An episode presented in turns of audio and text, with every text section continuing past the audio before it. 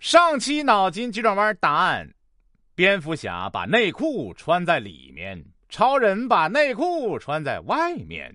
嗯，就是这个区别，很明显吧？说这个课堂上啊，汤姆漫不经心的看着黑板，突然老师叫他起来：“汤姆，你来回答刚才的问题。”什什么问题？汤姆紧张的问：“什么时候才能摘树上的苹果呀？”老师不耐烦的说：“嗨，我还以为是什么大不了的事儿呢，当然是看门人和他的狗都不在的时候。”你小子是不是做过偷人家苹果的事儿啊？老师问的是熟没熟？说这个公交车上啊，一位大叔手里的手机突然欢快的响了起来，他立刻接起来。喂，喂，喂！声音一声比一声洪亮。正待大家都探头一看究竟的时候，他放下手机，红着脸自言自语的说：“哦，原来是短信。嗯，大叔，不怪你，也许是短信的铃声太长了。嗯，有一个鸟商啊，有三只鸟。一个顾客过来看了看，指着第一只鸟问价：一千元。鸟商说。顾客很吃惊，这么贵啊？当然，因为他会使用 Windows。那这只呢？顾客又指着第二只，两千，因为他会用 Unix。啊，那第三只呢？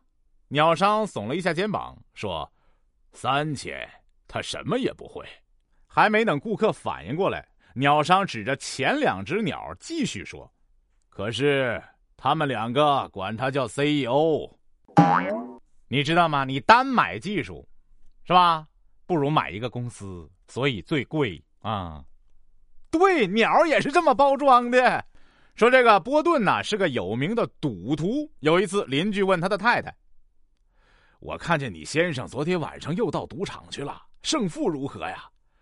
呃，他去的时候坐的车子值一万美元，回来时坐的车子值十万美元。哦，他赢了。哪里？去时他坐的是我们家的小轿车，回家的时候坐的是公共汽车。那你要这么说，也可以坐几百万的车回来，因为坐的是地铁。输光了就输光了呗，这还要啥面子啊？哎呀，别赌了。说有一对双胞胎兄弟啊，相貌、神态、穿戴都一模一样。有一天，一个邻居来串门，看到兄弟俩在一起，分不出谁大谁小，就问：“哎，小家伙，你们俩谁是哥哥，谁是弟弟呀？”弟弟不想让人知道他小，忙说：“哥哥，不要告诉这个叔叔。”孩子，你想的挺好，但是叔叔一下就认出来了。